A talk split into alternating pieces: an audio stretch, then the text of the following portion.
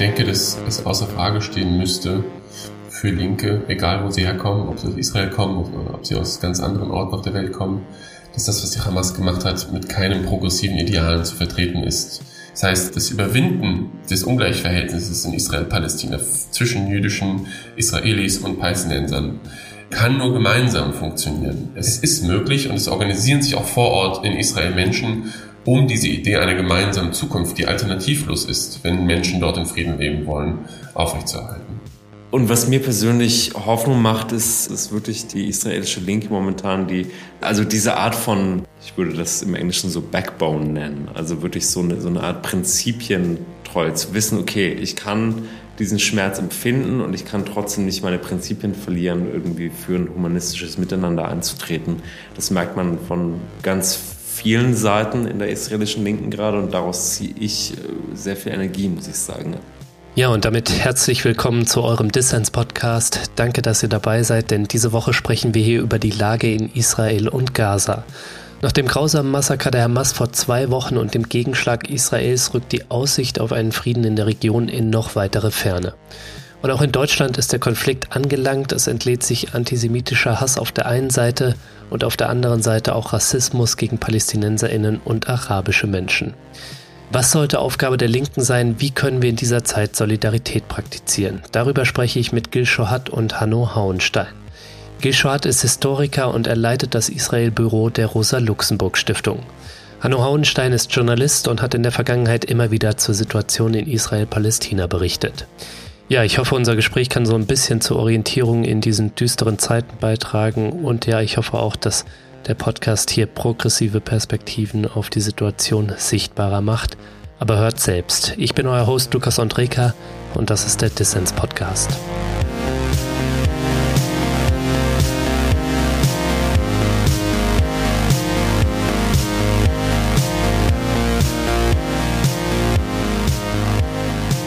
Schön, dass ihr beim Distance Podcast dabei seid. Herzlich willkommen. Hallo.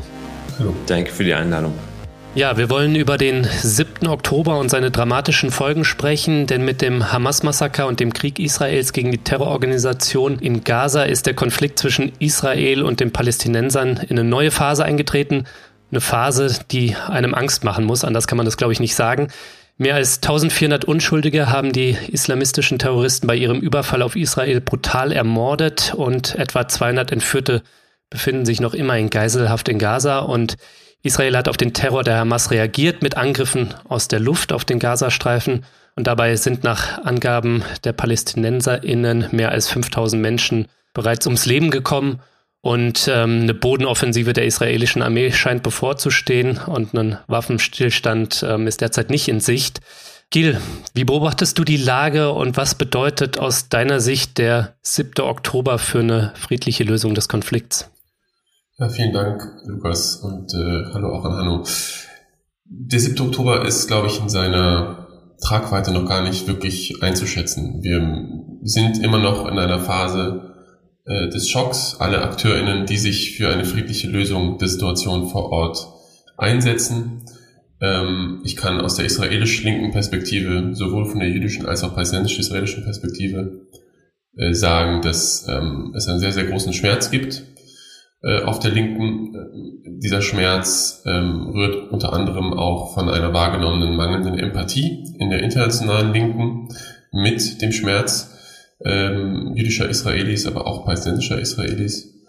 Denn wir müssen festhalten und uns auch daran erinnern, ähm, viele der Unschuldigen, die, die massakriert wurden am 7. Oktober, ähm, fühlten sich der Linken zugehörig, waren teilweise Anti-Besatzungsaktivistinnen, ähm, teilweise sogar äh, in führenden Positionen in Menschenrechtsorganisationen in Israel, die eine sehr wichtige Arbeit darin machen, ähm, auf die Menschenrechtsverletzungen Israels äh, in Palästina aufmerksam zu machen.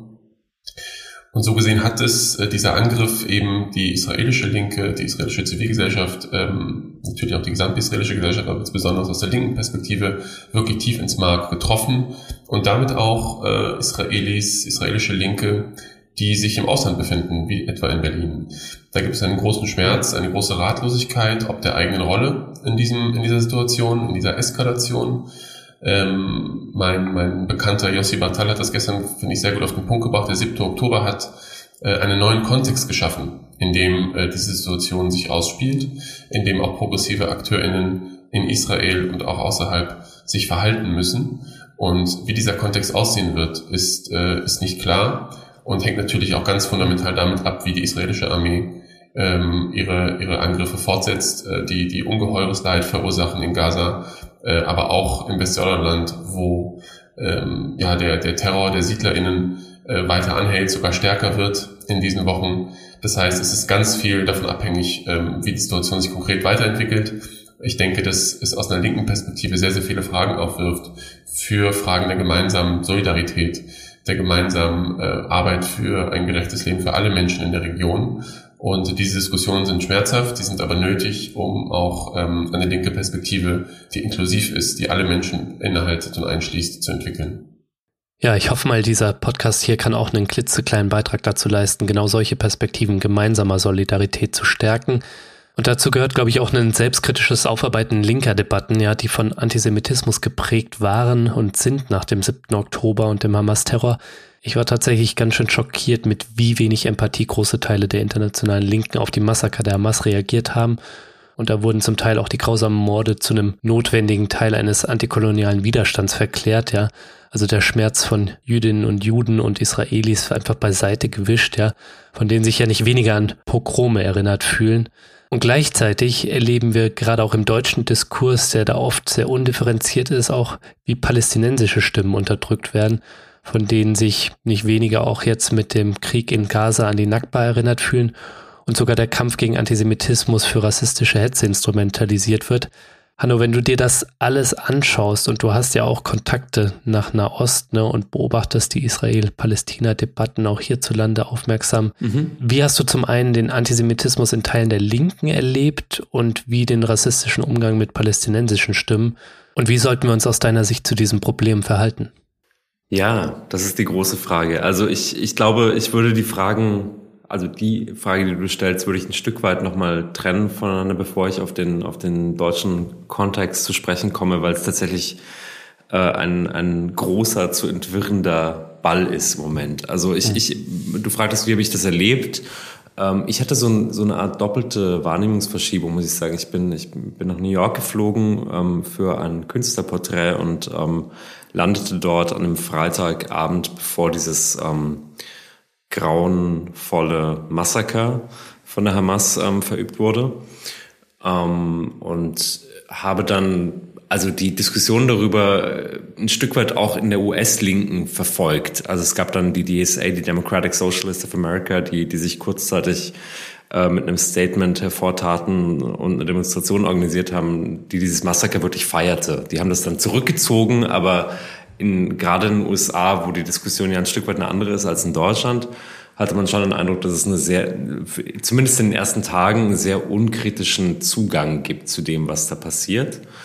Mhm. Und ähm, ich meine, unabhängig von diesem, von diesem Blick auf die USA, aber schon auch, ähm, schon auch geprägt davon, habe ich dann einen Text geschrieben, wo, hinter dem ich auch stehe, wo ich, wo ich einfach also ich denke, es ist wichtig, dass man sagt, dass die Linke sich überhaupt keinen Gefallen damit tut, in keiner Weise dieses, dieses Massaker nicht aufs Schärfste zu verurteilen. Ich meine, Gil, du hast gerade äh, Jossis, ein gemeinsamer, ähm, ich würde mal sagen, äh, Freund. Äh, Threat hast du betont, das, dem kann ich nur hundertprozentig zustimmen. Also das spiegelt mir einen Großteil der israelischen Linken äh, wieder und ich habe das auch so erlebt, dass es da einen großen ähm, Mangel an, an äh, Empathie und Zugang gibt, auch aus der deutschen, Teile, Teile der deutschen Linken, ähm, der sich vor allem über Social Media vermittelte, aber wo, wo man das Gefühl hat, vielleicht aus einer Routine heraus, ähm, diese koloniale Asymmetrie zu adressieren, die ja besteht zwischen Israel und Palästina. Also es, es gibt ein äh, koloniales Verhältnis. Es gibt Jahrzehnte struktureller Entrechtung von palästinensischen Menschen. Es gibt Apartheid. Ähm, glaube ich, aus dieser Routine heraus, das so zu adressieren, hat man ein Stück weit vergessen, dass auch ähm, Menschen in Israel ähm, Zivilistinnen sein können. Also men zumal Menschen auch, Men auch Siedlerinnen sind Zivilistinnen, aber es, die Menschen, die diesem Opfer zu, äh, also die Opfer dieses Attentats waren ja tatsächlich Menschen innerhalb Israels anerkannter Grenzen von, von 1948. Insofern, glaube ich, ist das wirklich, ähm, ich möchte Gilda auch zustimmen, das ist eine Zäsur von historischem Ausmaß, die wir da gesehen haben, die, die, die jahrzehntelang nachwirken wird und die in ihrem Ausmaß wahrscheinlich, wahrscheinlich noch gar nicht durch, durchdacht ist bis zum Ende. Ähm, insofern glaube ich, ist dieser Empathiemangel wirklich was, was man, äh, was man adressieren muss und äh, diesen, diesen neu geschaffenen Kontext, um Jossis Stichwort nochmal aufzunehmen, äh, quasi, quasi wirklich neu analysieren muss in der Linken, innerhalb der Linken. Gleichzeitig glaube ich, dass es, ähm, dass es jetzt, also die Frage ist natürlich immer in Israel-Palästina, wo startet man die Uhr? Startet man die Uhr jetzt am 7. Oktober? Ähm, startet man sie mit den hunderten ermordeten Palästinenserinnen allein dieses Jahr, mit der neuen rechtsnationalen äh, Regierung in, innerhalb der Westbank. Startet man sie 1967, startet man sie 1948? Das, das, das ist immer so die große Frage, wo man, wo man quasi den Kontext ansetzt. Und ich glaube, diese, diese, diese Tendenz, die man sozusagen in, in einer ähm, medialen Öffentlichkeit, nicht nur in Deutschland, aber vor allem in Deutschland, wo der Diskurs über Israel-Palästina oft auf eine sehr reduktive Art und Weise geführt wird, meines Erachtens. Ähm, also diese Tendenz, die man, die man hier feststellt, ist, ist, die, ist den Kontext eben jetzt aufzumachen am 7. Oktober. Und ich glaube, das ist ein Reduktionismus, dem, dem man sich eigentlich nicht erlauben kann. Also ich glaube, man kann nicht ausblenden, dass Gaza 16 Jahre lang unter einer militärischen Blockade stand, steht seit 16 Jahren, dass Menschen dort nicht rauskommen, dass äh, quasi die Einfuhr von lebens, überlebensnotwendigen Gütern von, von Israels Gutdünken abhängt. All diese Dinge sind Fakten, die oft ausgeblendet werden. Und ich will nicht sagen, dass das irgendwie in irgendeiner Art und Weise dieses Massaker rechtfertigen würde. Es erklärt es auch nicht. Also das ist kein, es gibt da kein sozusagen ähm, Kausalverhältnis, aber es ist auch gleichzeitig, glaube ich, reduktiv und, und erklärt nicht sehr viel, wenn man, wenn man den Kontext ausblendet. Und äh, das, das ist sozusagen die Schwierigkeit, die sich, die sich gerade irgendwie ergibt, glaube ich, innerhalb der Linken, darüber zu sprechen, beide Sachen sozusagen zu jonglieren, im Kopf zu behalten, also weder das eine auf das andere zu reduzieren in so einer Nullsummenlogik, noch irgendwie den Kontext auszublenden. Hm. Ich denke, dass dieser, dieser Spannungsfeld zwischen Kontext, der eben keine Rechtfertigung da, äh, darstellt, auf keinste Weise, aber auch der Bereitschaft, nach vorne zu schauen in all dem Grauen, der Bereitschaft anzuerkennen, dass keine Seite irgendwo hingehen wird in diesem Konflikt, die Bereitschaft, dass Menschen dazu verdammt sind, in Israel und Palästina miteinander zu leben, dass in Israel äh, von 1948, also nicht in besetzten Gebieten, teilweise ja schon sehr lange tun, auch in keinem äh, symmetrischen Verhältnis, aber doch in einem Verhältnis, was vielleicht Ansätze liefern könnte für ein späteres gemeinsames Zusammenleben. Dieses Spannungsverhältnis auszuhalten, ist ganz, ganz wichtig, weswegen ich auch denke, wie ich die israelische Linke, und das, da spreche ich über jüdische Israelis, als auch palästinensische Israelis, da nehme ich wahr, dass es möglich ist, die Grauen, die passiert sind, zu benennen, sie gleichzeitig in den Kontext einzubetten von Besatzung, von Entrechtung, von Blockade und nicht zu negieren, dass jede Seite eine Menschlichkeit hat, eine Humanität, hm. die angegriffen wird, auf ganz unterschiedliche strukturelle, unmittelbare Art und Weise, die uns aber dazu nötigt, nach Wegen zusammenzusuchen, zusammenzuleben. Weswegen ich in meiner Rolle als Leiter der Rosa-Luxemburg-Stiftung in Israel, das ist sozusagen auch eine bestimmte Perspektive, die ich da habe, ähm, teilweise ähm, immer wieder ja, Anflüge von Zuversicht habe, denn ich merke, es ist möglich und es organisieren sich auch vor Ort in Israel Menschen, um diese Idee einer gemeinsamen Zukunft, die alternativlos ist, wenn Menschen dort in Frieden leben wollen, aufrechtzuerhalten. Hm. Wir wollen im Verlauf des Gesprächs auch noch ein bisschen vertiefen, wie sich Perspektiven für ein gemeinsames, friedliches Zusammenleben in Israel-Palästina auch hierzulande, also in Deutschland, in der Debatte stärken lassen. Auch wenn wir uns da, glaube ich, erstmal keine Illusionen machen müssen, dass nach dem antisemitischen Massaker der Hamas und der Reaktion Israels jetzt in Gaza das alles noch schwieriger wird. Aber ich würde gern kurz einen Blick tatsächlich auf die Situation in Israel werfen. Gil, du bist ja Leiter des Israel-Büros der Rosa-Luxemburg-Stiftung und warst zum Zeitpunkt des Anschlags in Tel Aviv, bist dann nach Deutschland geflogen mit deiner Familie. Erzähl doch mal, wie hast du den Tag erlebt und wie ist die Situation für die israelische Linke? Denn unter den Opfern des Hamas-Terrors waren ja auch viele Aktivistinnen, die sich gegen die israelische Besatzungspolitik eingesetzt haben. Wie habe ich den Tag erlebt? Ähm, es war an einem Schabbat, also an einem Samstag, Samstagmorgen, ähm, am, an, im Anschluss an eine Ferienwoche. Die, das Laubhüttenfest Sukkot war gerade zu Ende gegangen. Generell war Israel infolge der hohen jüdischen Feiertage äh, in einem Feiertagsmodus äh, für so zwei, drei Wochen davor.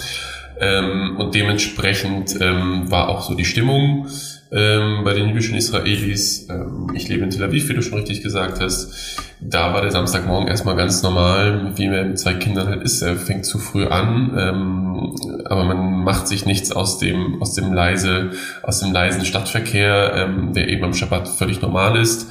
Erst als wir gegen 8 Uhr morgens das Radio angemacht haben, ähm, ist uns klar geworden, dass etwas, etwas passiert sei ähm, dass es Luftangriffe bereits gab, auch auf Tel Aviv. Wir haben den ersten Luftangriff auf Tel Aviv am frühen Morgen äh, verschlafen, nicht gehört. Ähm, und im Laufe des Vormittags wurde uns sozusagen im laufenden Radioprogramm klar, dass es neben den, den, den, ähm, den Raketenangriffen, äh, nicht den Luftangriffen, den Raketenangriffen äh, auf Israel ähm, dass es da eben noch was Größeres gibt, dass es äh, Hamas-Kämpfer äh, auf israelischem Territorium gibt, in der unmittelbaren Umgebung des Gazastreifens, dass ähm, teilweise Kibbuzim und Ortschaften direkt an der, an der Grenze ähm, unter, unter Beschuss stehen, dass da äh, Hamas-Kämpfer eben äh, eingefallen sind. Und dass da vor allem, und das war das, das was äh, natürlich ähm, sehr unheimlich war in einem Land, in dem äh, auch diskursiv Land auf Land ab die Stärke der Armee und der, der Inhaltsgeheimdienste äh, beschworen wird, dass es da offensichtlich keine Präsenz israelischer Sicherheitskräfte gab. Und diese, diese Informationen sind nach und nach äh, an die Öffentlichkeit gekommen, im öffentlich-rechtlichen Rundfunk, den wir verfolgt haben, äh, wurde aber gleichzeitig konterkariert von, von Aufnahmen in Social Media, äh, die eben ähm, die, die, die Lage nochmal äh, viel plastischer beschrieben haben. Aufnahmen von Hamas-Kämpfern, schwer bewaffneten Hamas-Kämpfern in Kibbuzim, von dortigen Bewohnern, äh, die klar machten, okay, da sind wirklich sozusagen die, die Bewohner an der Grenze zum Gazastreifen dem äh, ja, offensichtlich schutzlos ausgeliefert gewesen. Und äh, diese Dualität von einerseits dem, dem, dem öffentlich-rechtlichen, den offiziellen Statements und aber gleichzeitig den Social Media äh, gefluteten äh, Netzwerken mit Bildern und Videos hat dann für, eine, für, für sehr große Unruhe, für, für, für, für, für ein Unbehagen gesorgt. Äh, wir haben uns als Familie äh, schnell entschieden, eigentlich den Tag auch zu Hause zu verbringen. Es folgten auch Luftangriffe auf Tel Aviv, äh, die uns dazu zwangen, in den Luftschutzraum zu gehen, den wir zum Glück hatten in unserer Wohnung. Viele Menschen in Israel haben keine Luftschutzräume, mussten also in öffentliche, ähm, in öffentliche Bunker gehen. Ähm, viele Menschen in Gaza haben jetzt natürlich überhaupt keinen Luftschutzraum, also das muss man immer alles in Perspektive setzen, aber so war das aus unserer Perspektive an diesem Tag. Und ähm, das war natürlich mit zwei kleinen Kindern ähm, ja sehr, sehr schwer zu vermitteln, ähm, was da gerade passiert. Wir haben natürlich immer abgewogen, was erzählen wir jetzt, was erzählen wir nicht. Und äh, im Laufe des Sonntags, als uns klar wurde, okay, das handelt sich wirklich um etwas sehr, sehr Großes, um etwas Unberechenbares, wo du auch nicht weißt, machen sich vielleicht äh, einige der, der damals noch äh, Hunderte, es wurden ja später über tausend Hamas-Kämpfer gezählt auf israelischem Territorium, macht sich vielleicht jemand auch auf den Weg nach Tel Aviv. Das ist ja im Endeffekt keine Autostunde entfernt äh, von der Region. Ähm, das sind alles Fragen, die man sich natürlich offen gestellt hat und äh, die natürlich auch Angst machen. Ähm, und äh, dementsprechend war für uns dann im Laufe des Sonntags auch dann die Entscheidung, okay, wir versuchen das Land zu verlassen, vor allem wegen der zwei Kinder. Ähm, ich als Büroleiter der Rosa-Luxemburg-Stiftung bin aus Deutschland entsandt und dementsprechend war für mich auch die oberste Prämisse, wenn ich sozusagen meine Kinder da, äh, nach Israel mitnehme, dann äh, habe ich aber auch die Pflicht, wenn es äh, ihre Sicherheit gefährden könnte, sie wieder rauszubringen, jedenfalls bis, bis es wieder so sicher ist, dass wir, dass wir denken, dass wir zurückgehen können. Und da hatten wir einfach Glück, über Kontakte äh, Plätze für einen Flug zu ergattern. Viele Fluggesellschaften haben den Flugverkehr nach Israel eingestellt, sofort nach Beginn der Angriffe. Mhm. Und so sind wir nach jetzt seit äh, gut zwei Wochen in Berlin und beobachten die Lage sehr genau von hier. Ich bin natürlich mit meinem Team vor Ort in Kontakt. Also die allermeisten Teammitglieder des, äh, der Rosa-Luxemburg-Stiftung Israel sind in, äh, äh, dort geblieben, bleiben bei ihren, bei ihren Familien äh, bei ihren Freundinnen. Ähm, und da versuchen wir den Kontakt sozusagen so gut es geht zu halten und auch da Unterstützung zu leisten, wo es geht. Und ähm, ich möchte dazu noch sagen, wir haben auch noch ein, ein Rosa-Luxemburg-Büro in Ramallah. Ähm, dort geht's, äh, haben wir speziell eine Mitarbeiterin, die im Gazastreifen lebt. Äh, da gilt sozusagen die größte Sorge auch der Stiftung insgesamt, ihrem Wohlbefinden in diesen Tagen. Ähm, und das sind sehr, sehr schwere sehr, sehr schwere Schicksale und sehr, sehr schwere Geschichten, die wir da hören. Ich habe auch Teammitglieder in meinem Team, die Verwandte im Gazastreifen haben, die jetzt in Lebensgefahr sind. Ich habe Teammitglieder, die Bekannte und Freundinnen verloren haben in den Angriffen der Hamas. Es ist also sehr, sehr, ähm, sehr, sehr wichtig, da eng dabei zu sein und so, so eng es geht dran zu bleiben, auch wenn es ja aus der Entfernung nicht, nicht so leicht ist und auch sehr, sehr schwer fällt. Und ähm, deine Frage zur israelischen Linken, hm, ja, ich hatte es vorhin schon angedeutet, die israelische Linke, das ist auch wichtig zu wissen, ist ja in Israel eine sehr, sehr marginale Kraft, marginalisierte Kraft, spätestens seit den 90er Jahren, seit dem Mord an Yitzhak Rabin ähm, und ähm, ja, der, der, der ersten Amtszeit von Benjamin Netanyahu ähm, erleben wir in Israel eine, eine rechte Hegemonie, die sich sozusagen aber auch bis in die Mitte der Gesellschaft zieht, ähm, die es den Raum für linke, progressive AkteurInnen ähm, sehr, sehr, sehr, sehr schmal äh, werden ließ. Und ähm, so gesehen ist die israelische Linke schon seit Jahrzehnten marginalisiert, teils aus eigenem Verschulden, weil sie vielleicht auch wichtige Fragen, Hanno sprach vorhin von der Uhr, wann stellen wir die Uhr zurück, nicht angegangen ist, weil sie äh, es versäumt hat, auch die palästinensischen Israelis mitzunehmen, ähm, weil sie es versäumt hat, äh, Fragen nach Besatzung, Fragen nach Nakba, Fragen nach äh, der Entstehungsgeschichte Israels ähm, zu stellen, die sozusagen auch einer Selbstkritik äh, gleichkämen. Ähm, und sie ist jetzt in einer Phase, wo sie eben auch in der Knesset, im Parlament sehr marginal ist. Wir haben mit der Partei Hadash, das ist eine Nachfolgepartei der, der kommunistischen Partei Israels, eine mehrheitlich palästinensische Partei im Parlament, die äh, sich als sozialistisch versteht, die auch jüdische Mitglieder und WählerInnen hat, ähm, aber ähm, sozusagen äh, ja wenige Knesset-Sitze, also vier an der Zahl von 120 inne hat. Ähm, und wir haben aber ein, ein breites, eine breite zivilgesellschaftliche Szene, die auch international sehr gut vernetzt ist und die jetzt seit dem 7. Oktober eigentlich nur ähm, eines kennt, und zwar den Spagat zu schaffen zwischen dem, dem, ja, dem großen Schmerz, der großen Trauer, dem Schock über das, was am 7. Oktober passiert ist und den, den äh, Konsequenzen, die es mit sich bringt und gleichzeitig dem Beharren auf der universellen Gültigkeit von Menschenrechten, von Humanität, von der Notwendigkeit zusammenzuleben. Und das machen sie äh, entweder eben über Statements, da gab es sehr, sehr beeindruckende Statements, wie ich fand, mhm. von Menschenrechtsorganisationen wie Bezellem und anderen, ähm, aber andererseits über auch ganz praktische Arbeit. Es gibt die Graswurzelorganisation äh, um den Bejachat, Standing Together, das ist eine jüdisch-palästinensische Graswurzelorganisation, die ähm, sich sofort nach dem 7. Oktober daran gemacht hat, äh, Hilfsleistungen zu organisieren für Opfer des 7. Oktober, des Massakers, gleichzeitig ähm, gesehen hat, okay, die palästinensische Bevölkerung Israels steht unter großem Druck jetzt, ähm, sich dort nicht irgendwie in Solidarität mit den Menschen im Gazastreifen zu äußern nach dem Beginn der verheerenden Luftangriffe. Ähm, und da gibt es eben auch ja, polizeiliche Repression, aber auch Repression am Arbeitsplatz, aber auch die Angst vor physischen Übergriffen rechter jüdischer Israelis, die in der Vergangenheit auch bereits mhm. ähm, ja, Angriffe gegen die palästinensische Minderheit gestartet haben. Und da wurden zum Beispiel gemeinsame sozusagen Gruppen gebildet, die diese Bevölkerungsgruppen schützen sollen, eine Hotline eingerichtet, wo, an die man sich wenden kann und in der man ganz praktisch versuchen kann, eben die Situation auch innerhalb Israels nicht eskalieren zu lassen. Wir dürfen nicht vergessen, vor ähm, ja, zweieinhalb Jahren in einem der letzten Kriege zwischen Israel und der Hamas äh, im Gazastreifen gab es auch sehr, sehr große Ausschreitungen, Unruhen mit Todesfolge innerhalb Israels ähm, bürgerkriegsähnliche Zustände und das ist die oberste Prämisse auch dieser Aktivistinnen, die ich für sehr, sehr richtig halte, das zu verhindern, dass es nochmal zu so einer Situation kommt, obwohl der Minister für nationale Sicherheit, Itamar Ben-Gvir, ähm, sehr, dem sehr, sehr daran gelegen ist, diese, diese Flammen wieder auflodern zu lassen, der medial unentwegt davon spricht, dass es dass es äh, nötig sei, sich vorzubereiten auf eine äh, sozusagen zweite Mission, um diese Unruhen auch einzudämmen. Also medial und auch politisch wird die Grundlage gelegt, aber die linken Akteure, seien sie jüdisch, seien sie palästinensisch innerhalb Israels, tun ihr Bestes, um das zu verhindern, auf ganz praktische, aber auch ähm, ja, äh, kommunikative Art und Weise. Hm. Kannst du uns vielleicht kurz noch eine Einordnung geben, Gil, wie denn jetzt über den Krieg und den Kriegsverlauf in Israel im Allgemeinen gesprochen wird ähm, und vielleicht auch innerhalb der israelischen Linken, also was da auch der richtige Weg jetzt in diesem Krieg gegen die Hamas ist und vielleicht auch darüber hinaus, denn die Position der israelischen Regierung, die ist ja, dass es ähm, die Hamas zu zerschlagen gilt, ja, um jeden Preis. Und dementsprechend geht sie auch vor.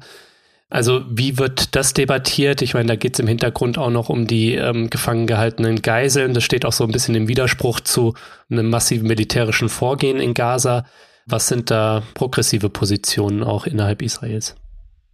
Ja, du hattest es schon richtig angesprochen. Die, die Stimmung im überwiegenden Teil Israels und der jüdisch-israelischen Bevölkerung ist immer wichtig zu betonen. Israel hat ja ähm, knapp ein Fünftel der Bevölkerung innerhalb Israels von 1948 sind palästinensische Israelis. Mhm. Ähm, die überwiegend, der überwiegende Teil der jüdischen Bevölkerung ist immer noch in einem Form äh, des Rachemodus als eine Art Schocktherapie, so würde ich das nennen. Also es, es geht ganz mhm. stark darum, das Vertrauen, das, das geschwundene Vertrauen in die israelischen Sicherheitsorgane wiederherzustellen äh, in einem Land, in dem eben der Militarismus zum Alltag gehört, ähm, die Bewaffnung auch in der Zivilbevölkerung sehr hoch ist, in dem ähm, davon ausgegangen wird, dass äh, das Leben der Menschen in Israel sicher sein kann, solange äh, PalästinenserInnen unterdrückt sind. Ähm, das hat einen ungeheuren Schock und auch eine ungeheure Wut auf die Regierung ausgelöst. Und um diese Wut auch ähm, in den Griff zu bekommen, hat äh, die rechtsgerichtete, teils rechtsextreme Regierung ähm, sich auch dazu entschlossen, eine, äh, eine Einheitsregierung ähm, zu bilden vor knapp zwei Wochen der Einbeziehung von Oppositionspolitikern mit Armeeerfahrung, um dort auch das Vertrauen in die Bevölkerung, ähm, in der Bevölkerung nochmal herzustellen. Ob das klappt, ist nochmal eine andere Frage. Da bin ich skeptisch äh, von dem, was ich beobachte. Aber es ist klar, ähm, die Stimmung ist sehr, sehr stark äh, auf, ja, auf, einem, auf Rache aus, auf zu zeigen, dass Israel doch stark ist, dass es ein Fehler war, Israel so herauszufordern. Und ähm, das bedeutet aber gleichzeitig nicht, dass es einen, einen, einen konkreten Plan gibt, was da wirklich passieren soll in Gaza, jenseits einer Bodenoffensive Offensive, die schreckliche Folgen haben wird. Ähm, aber ähm, das ist sozusagen so, wie ich die Debatte in Israel einschätze. Und was progressive Stimmen machen, und da sind auch Teile unserer Partner vor Ort dabei, ist zu sagen, eine weitere Gewalteskalation bringt nicht mehr Sicherheit. Also äh, ich denke, es ist auch wichtig für die Linke, Sicherheitsfragen anzusprechen in Israel, denn es gibt ein legitimes Bedürfnis auch der Menschen in Israel nach Sicherheit, ähm, äh, die aber nicht darauf beruhen kann, eine andere Bevölkerung zu unterdrücken und eben zu entrechten, wie das ja schon seit, seit Jahrzehnten passiert. Und dementsprechend sind diese progressiven Organisationen auch dabei zu sagen, es braucht einen sofortigen Waffenstillstand. Es braucht einen äh, Austausch von Geiseln mit Kriegsgefangenen äh, oder von Gefangenen in israelischen Gefängnissen. Ähm, es braucht eine äh, irgendwie geartete Initiative, um äh, nach einer Lösung dieser Situation, in dem zwei Völker an einem Flecken Erde zusammenleben, zu suchen. Und mehr Zerstörung, mehr Tote, mehr Leid wird nichts bringen. Und das ist eine ganz klare Botschaft, die ich bei vielen Aktivistinnen von Organisationen wie eben Standing Together, aber auch mhm. äh, anderen Initiativen der Hadash-Partei wahrnehme, dass ganz klar gesagt wird, bei allem Schmerz, bei aller Wut, die verständlich ist, bei allem Gefühl und nicht nur Gefühl, bei aller bei im Stich gelassen werden, auch von den israelischen Sicherheitsbehörden, von der Regierung, das sind Menschen im Endeffekt ausgeliefert gewesen, den, äh, den Attacken der Hamas, kann die Antwort nicht noch mehr Militarismus bedeuten. Es ist ein Trugschluss. Es bringt nicht mehr Sicherheit für niemanden und es bringt nur noch mehr Tod und mehr Leid. Und dementsprechend ist diese Position auch ganz klar und wird auch ganz klar so vertreten. Und ich finde, das ist auch eine wichtige Position, um auch in der deutschen Debatte äh, darüber zu sprechen. Hm, auf jeden Fall. Hanno, wenn wir mal nach Deutschland schauen, die Bundesregierung, die unterstützt ja das Ziel der militärischen Zerschlagung der Hamas, spricht sich gegenwärtig auch in der EU gegen einen Waffenstillstand aus. Ähm, ich denke, es ist auf jeden Fall fraglich, ob sich die Hamas militärisch zerschlagen lässt und wenn ja, zu welchem Preis. Also ich meine, wir sehen jetzt schon tausende Tote in dem dicht besiedelten Gazastreifen. Gleichzeitig fragen sich vielleicht auch viele, was wäre denn die Alternative zum Krieg gegen den Terror? Ich muss sagen, ich bin kein Militärstratege. Es ist eine, das ist eine, finde ich, gar nicht so leicht zu beantwortende Frage. Ich kann sie ex negativo quasi von hinten beantworten. Also ich glaube, die absolut falsche Antwort ist diejenige, die die Bundesregierung jetzt aktiv mit unterstützt. Also sind okay. wahllose Luftangriffe auf zivile Ziele. Es ist faktisch nicht möglich, Gaza aus der Luft zu bombardieren, ohne Zivilistinnen zu treffen. Also es ist ein dicht besiedeltes Gebiet von 2,2 Millionen Menschen. Ähm, diese, diese Fiktion, ähm, man könne, man könne quasi Ziele aus der Luft angreifen, ohne dabei zivile Opfer willentlich in Kauf zu nehmen. Das ist, äh, die, die lässt sich nicht aufrechterhalten. Das ist meiner, meiner Meinung nach eine Art von Wegschieben von Verantwortung.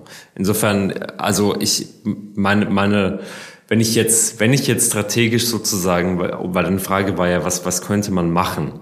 Ich glaube, natürlich muss äh, Israel sich verhalten ähm, aber ich glaube, der, der strategisch vielleicht sinnvollste Weg wäre jetzt alle Mittel oder zumindest der, der Weg, den ich, ich kann nicht für Israel sprechen. Ich kann sowieso in dieser ganzen Diskussion, muss ich vielleicht auch mal betonen, ich bin kein Israeli, ich bin kein Palästinenser. Das ist ja auch diese Diskussion, werden ja oft in Deutschland ohne palästinensische Stimmen geführt, was, was, was sich sicherlich auch nicht äh, der, der Normalzustand sein sollte. Also ähm, ich bin auch nicht jüdisch. Äh, alles, was ich aus sozusagen dieser ähm, meiner Erfahrungen in Israel ähm, versuche ich in meinen Texten zu übersetzen und ich, ich stimme Gel in vielen Punkten zu. Also ich, ich bin auch immer in Kontakt mit der israelischen Linken. Ich glaube, so die, das Gefühl, was ich sehe auf Seiten der israelischen Linken, was, was, was, was Menschen sich dort ein Stück weit erwarten von, von westlichen Ländern, die jetzt teilweise, also immer wieder diese, diese un, quasi unbedingungslose Solidarität mit Israel betonen, ähm, viele Menschen dort vor Ort höre ich sagen, das ist, äh, das hilft niemandem. Das hilft weniger, wenig, weder der Sicherheit von Israelis noch der Sicherheit von Palästinenserinnen. Es hilft auch nicht sozusagen einer Perspektive auf die Zukunft, insofern, dass, ähm, dass dieser Konflikt, wie gesagt, nicht erst vor zwei Wochen angefangen hat und sicherlich auch nicht in zwei Wochen vorbei ist. Ich glaube, so die, also die naheliegende Antwort auf deine eigentliche Frage wäre, natürlich die Zwei-Staaten-Lösung wieder zu beleben und zu versuchen, jetzt alle Mittel dahin zu setzen, zu sagen, es, es muss, also ich glaube, dass in der israelischen Gesellschaft, Gil hat es ja schon angesprochen, es gibt ein, es, der, der Protest in der, gegen die Netanyahu-Regierung hatte zwar nie zum Kern die Frage der, der, der, des palästinensischen Volkes. Er hatte nie zum Kern die Frage der Besatzung. Also es war immer, oder zumindest für den längsten Teil, ein relativ kleiner Block innerhalb dieser Proteste, die diese Frage ähm, groß gemacht haben. Aber ähm, es gab seit es gibt seit Anfang des Jahres einen extrem aufgrund des Justizumbaus einen extrem großen Ärger gegen die Regierung Netanyahu und gerade jetzt nach diesem nach diesem Massaker der Hamas äh, sagen ja viele Stimmen mit ein Grund, warum der israelische Sicherheitsapparat so geschwächt war, war, weil, weil, ähm, Militärkräfte in der Westbank äh, Siedler beschützen. Ich glaube, dass viele Leute dieses, dieses Gefühl haben, es ist was extrem aus dem Ruder gelaufen mit Netanyahu und den, diesen rechtsreligiösen Kräften wie Itamar Ben-Gvir und Bezalel Smotrich und Co., und ich glaube, insofern wäre es vielleicht eigentlich eine Öffnung sozusagen, eine Öffnungsschneise zu sagen, man, man zieht die Siedler ab, man, man versucht wirklich dieses Gespräch neu aufzurollen von, von Grund auf. Aber Nochmal, wie das realistisch geht, da bin ich dann militärstrategisch zu, zu unbedarft. Also ich bin doch eher der kulturpolitische Beobachter. Ja, Gil, wie blickst du da drauf? Also ich meine, ob es einen neuen Friedensanlauf geben wird, das hängt natürlich von der Zukunft der Hamas ab. Ähm, die kann nicht Teil davon sein und dementsprechend auch von innerpalästinensischen Konflikten, auf die wir jetzt gar nicht so genau blicken können, aber natürlich auch von der politischen Situation in Israel. Und da gab es ja zuletzt die Demokratiebewegung und äh, den Protest gegen den Justizumbau der rechtsreligiösen Regierung. Das ist mit dem Krieg aber vorerst mal passé. Ähm, und die Frage steht auch im Raum, wird die rechtsreligiöse und ethnonationalistische Regierung eigentlich gestärkt oder geschwächt aus dem Konflikt hervorgehen? Davon wird natürlich auch viel abhängen. Ja, also wie ich, wie ich schon sagte, es gibt die Stimmen, die sagen, bevor wir irgendwas oder vor irgendwas militärisch gemacht werden soll äh, in Israel. Und dann gibt auch die linken Stimmen, die sagen, es, es sollte keine militärische Aktion geben und die ist ja auch völlig, völlig legitim bei allem, bei allem Schockzustand. Aber die Frage ist ja wirklich, was bringt es denn? Das zu machen. Was bringt es der Sicherheit Israels, den Menschen in Israel? Das ist ja ja Menschen dahinter. Das ist nicht nur ein Staat, es sind Menschen, die ihr normales Leben weiterführen wollen. Ob sie jüdisch, ob sie palästinensisch sind. Ähm, und da ist die ganz klare Haltung, zunächst muss, muss alles dafür getan werden. Da gibt es ja auch Petitionen an die Bundesregierung, andere Regierungen, die, die Geiseln freizukriegen. Die Geiseln, die dort äh, in den Händen der Hamas gehalten werden. Das ist der erste, die erste Priorität. Und die Erkenntnis bei allem Schmerz, ist, es gibt äh, keinen Ersatz für ein friedliches Zusammenleben auf Augenhöhe. Das bedeutet nicht, dass danach nicht Angriffe passieren werden. Das bedeutet nicht, dass Terroranschläge passieren werden auf jedweder Seite. Das ist ja gar nicht die Frage. Aber eine Grundlage für ein friedliches Zusammenleben kann nur Gleichheit aller Menschen in dieser Region Israel-Palästina sein. Wie das denn funktioniert, da gibt es die Haltung ähm, Hanno, du hast es angesprochen, dass die Zwei-Staaten-Lösung dann vielleicht doch die einzig realistische Alternative ist. Man sollte vielleicht wissen, es gibt auch in intellektuellen Kreisen in Israel Ähm, in Palästina kann ich das nicht so beurteilen, aber in Israel auch Menschen, die sagen, na ja, bei 600.000 SiedlerInnen in den besetzten Gebieten ist es eigentlich äh, realitätsfern von einer Zwei-Staaten-Lösung zu sprechen. Wir müssen über eine Ein-Staaten-Lösung sprechen, ein demokratisches Land für alle und so weiter und so weiter. Ähm, das mag auf dem Papier äh, sozusagen in Salons sich gut anhören und das wäre auch mein Idealzustand. Gleichzeitig denke ich, müssen wir realistisch bleiben. Bei all dem Schmerz, bei all den Wunden, bei all der Unterdrückung auch der palästinensischen Bevölkerung gibt es auch genug Leute, auch auf der Linken, die sagen, es muss zunächst ein Selbstverwirklichungsrecht ähm, für beide Seiten geben. Und für die jüdische gibt es die und für die palästinensische Seite gibt es sie nicht. Und erst dann kann man überhaupt über die Herstellung von Augenhöhe sprechen. Das ist übrigens auch die Position der Hadash-Partei, von der ich früher sprach, die immer noch an der Zwei-Staaten-Lösung festhält.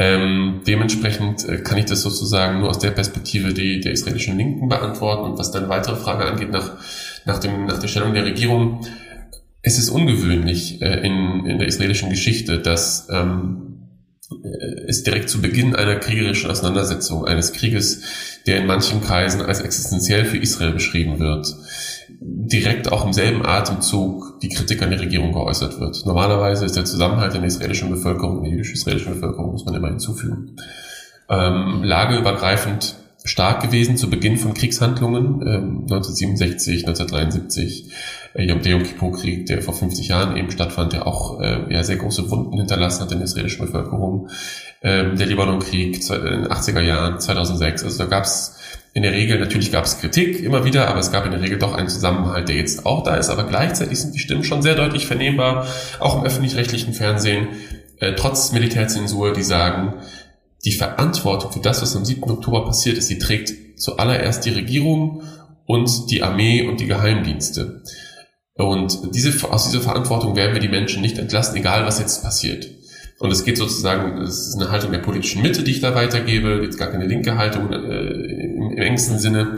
Die sagen, wir sind zwar für den Krieg im Sinne von, wir müssen uns verteidigen wir müssen die Hamas zerstören, aber gleichzeitig wird am Tag darauf, nachdem dieser Krieg vorbei ist, diejenigen, werden diejenigen, die das zu verantworten haben, auch äh, dürfen keinen Tag länger im Amt bleiben. Dementsprechend würde ich auch nicht sagen, dass jetzt die Justiz, die Proteste gegen die Justizreform ähm, komplett ähm, sozusagen im Keim erstickt worden sind aufgrund der aktuellen Lage. Die werden weitergehen. Denn die Menschen, ähm, obwohl sie jetzt vielleicht eben, wie Hanno richtig gesagt hatte, nicht die palästinensische Sache im Vordergrund behandeln, das Ende der Besatzung als zentrale Forderung mit sich tragen, sie sehen schon. Mhm. Und das ist, glaube ich, auch ein, ein Anknüpfungspunkt, an dem Linke auch in Israel ran müssen.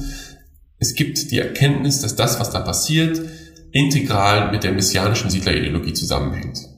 Das bedeutet nicht, dass die Menschen das umsetzen in ein politisches Programm, aber ich denke schon, dass man wahrnehmen konnte im Laufe des letzten Jahres in diesen neunmonatigen, zehnmonatigen Protesten, dass es eine Diskursverschiebung gab. Dass Themen wie Besatzung vielleicht nicht per se moralisch verurteilt wurden, aber dass aus einer Sicherheitsperspektive der jüdischen Israelis klar wurde, ob sie links sind oder ob sie auch weiter rechts sind, konservativ sind, dass es was verändert in dem Land. Die Tatsache, dass Menschen wie Ben und Smotrich jetzt auch Regierungsämter bekleiden, dass sie ihre messianische Siedlerideologie, mhm. die eben möglichst wenig Land für Palästinenser mit wirklich äh, viel Platz für Jüdinnen und Juden, egal wo im, äh, äh sozusagen im, äh, in Israel, in den besetzten Gebieten, dass das auch Auswirkungen hat auf das Israel von 1948. Und deswegen bin ich auch äh, weiterhin davon überzeugt, dass diese Proteste auch weitergehen werden, nachdem äh, dieser, dieser unfassbar schreckliche ähm, Krieg und all die, die Opfer, die es mit sich bringt, vorbei sein werden. Und ich hoffe, es wird sehr bald vorbei sein. Ähm, und deswegen würde ich auch nicht sagen, wie manche andere vielleicht, dass die Justizbewe äh, Proteste gegen die Justizreform im Keim erstickt sind, sondern ähm, die sind sozusagen äh, aus aktuellen Gründen ausgesetzt, aber die, die, die Konfliktlinien innerhalb der israelischen Gesellschaft, die bleiben bestehen und werden auch weiterhin bestehen bleiben. Ja, spannende Punkte auf jeden Fall. Ich würde gerne nochmal mit euch beiden über die Hintergründe des Konflikts sprechen, denn da stimme ich schon mit euch überein. Äh, verstehen bedeutet nicht rechtfertigen. Genau, aber es scheint mir unerlässlich, ähm, die Kontexte, die alten und neuen Kontexte zu verstehen, um irgendwie einen friedlichen Weg in die Zukunft vorstellbar zu machen.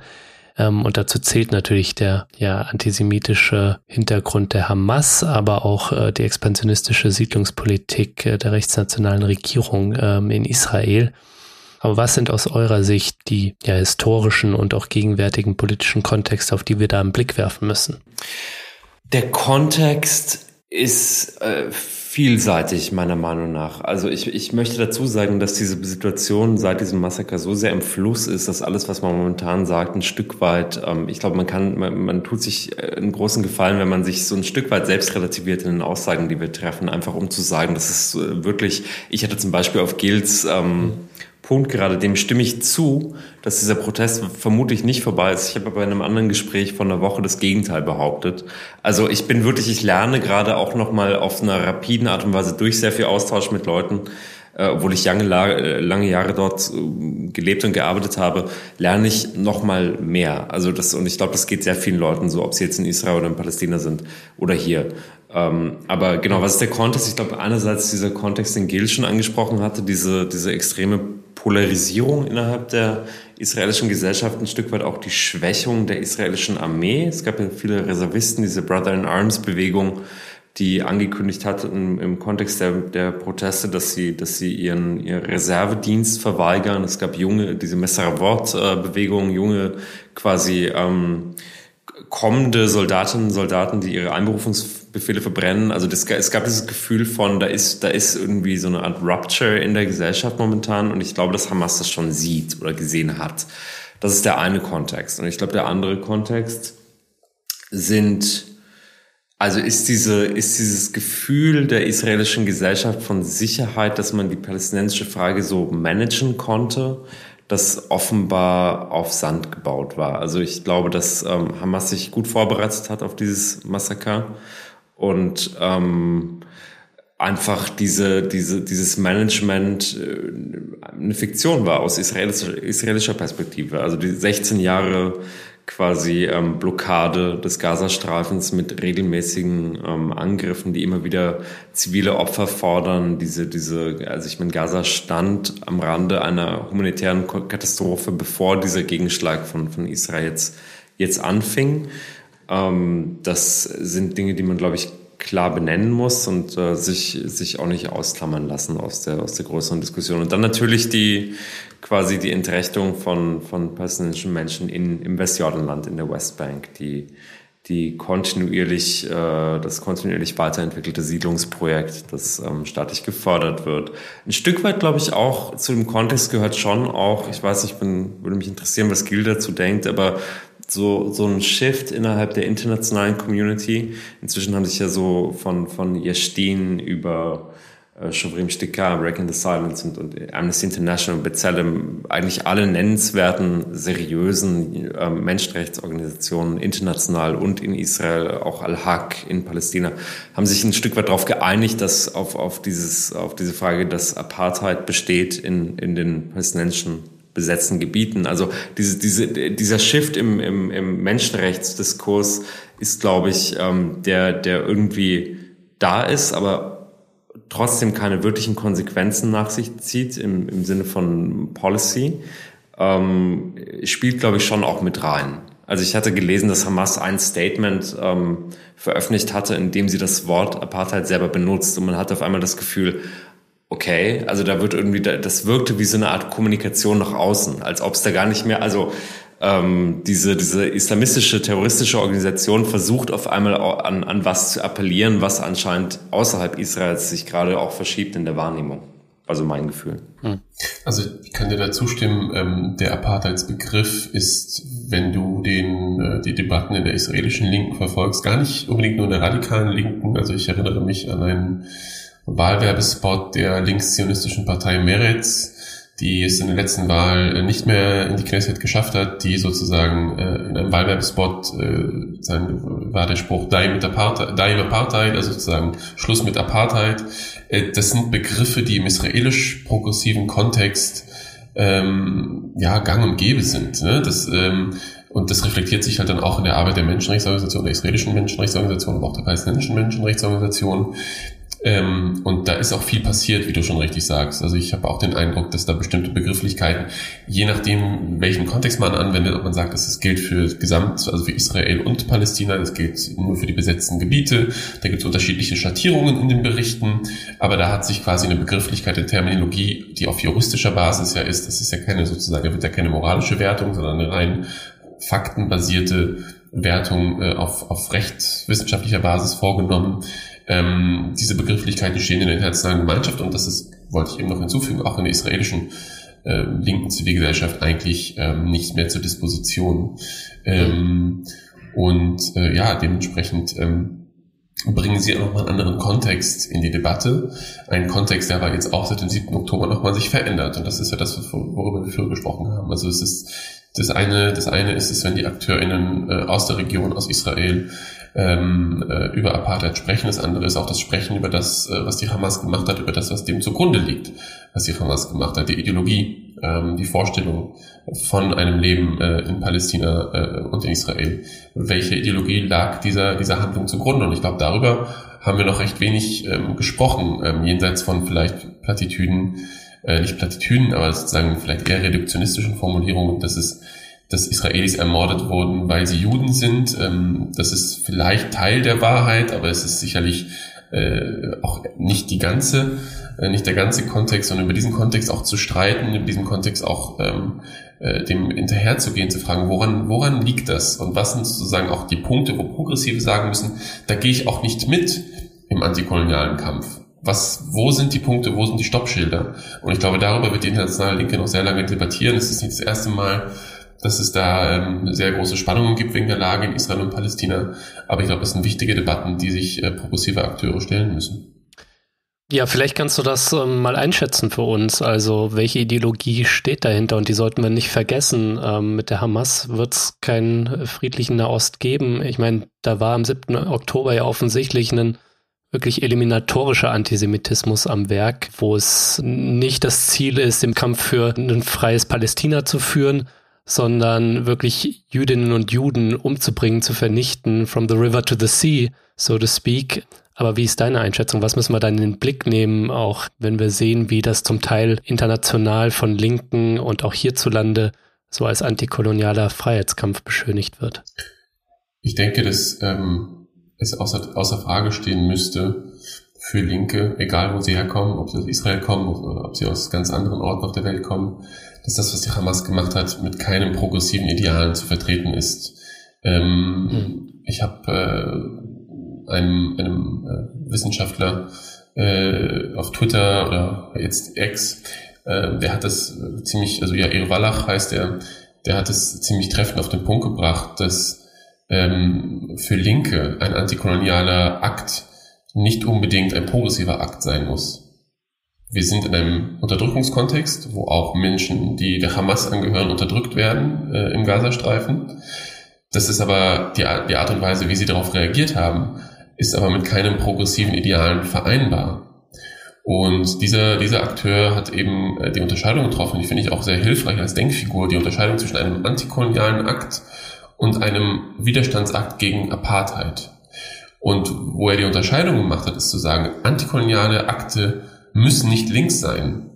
Aber der, der, der Widerstand gegen oder der gemeinsame, äh, das gemeinsame Agieren gegen Apartheid ähm, ist dann links und ist deswegen links, weil er alle Menschen in der Region davon betroffen sind mit einbezieht, egal wie die strukturellen, wie die strukturellen Machtverhältnisse sind. Das heißt, ein, äh, das Überwinden des Ungleichverhältnisses in Israel-Palästina zwischen jüdischen Israelis und Palästinensern ähm, kann nur gemeinsam funktionieren. Es wird nicht funktionieren, indem die eine Seite sozusagen die andere Seite äh, pauschal ähm, ja, ihre Existenzgrundlage beraubt. Und umgekehrt. Es ist, es, es ist sozusagen kein progressive, es ist kein progressive, äh, kein, ja, keine progressive Idee zu sagen, es geht nur die eine Seite oder es kann nur die andere Seite überleben. Es muss ein gemeinsamer Kampf sein.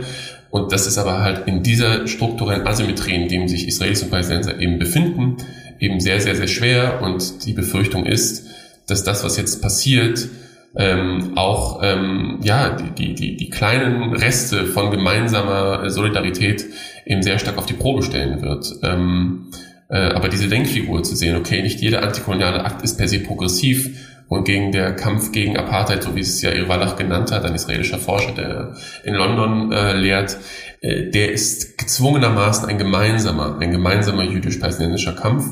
Ähm, bei all seinen Schwierigkeiten äh, ist das die einzige Alternative, die es gibt. Und diese Denkfigur halte ich für, für, recht, äh, ja, für recht hilfreich, um auch eine Unterscheidung zu treffen äh, aus der linken Perspektive. Mhm. Dem würde ich gern beistimmen.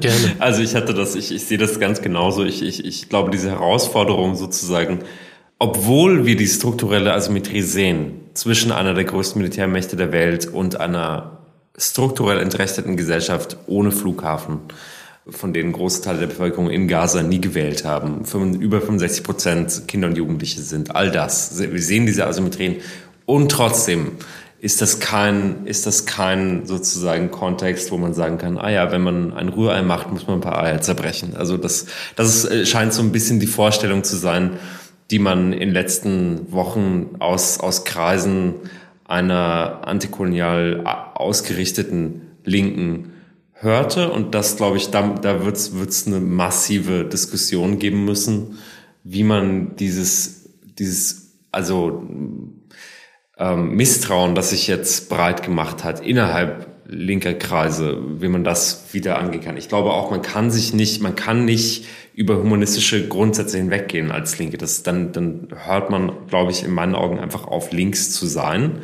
Ähm, es muss eine Art von normative Begründbarkeit geben von so einem Kampf und der kann nicht lauten, irgendwie, ah ja, ein paar Zivilisten und es sind ja nicht nur ein paar, aber nicht egal. Also auch ein, ein ziviles Menschenleben kann nicht hingenommen werden für, für, für das als, als Mittel zum Zweck. Das, glaube ich, ist ein wichtiger Punkt, den man immer wieder betonen muss. Und das, dieses Missvertrauen, ich höre das inzwischen von Israelis, die in Berlin leben, die, die ich lange kenne und die gute Freunde sind von mir, die sagen, ah ja, jetzt, jetzt, jetzt langsam verstehe ich, warum Israel existiert. Also für, für aus der Perspektive vieler Leute, die dort sind, die, die, die sagen, für die ist das teilweise wirklich wie so ein Coming-out-Effekt ähm, dass Sie sehen, auf der Linken gibt es tatsächlich Antisemitismus.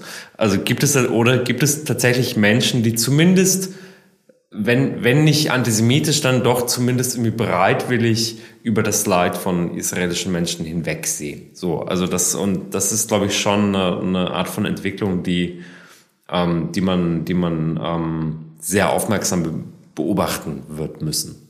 Mhm.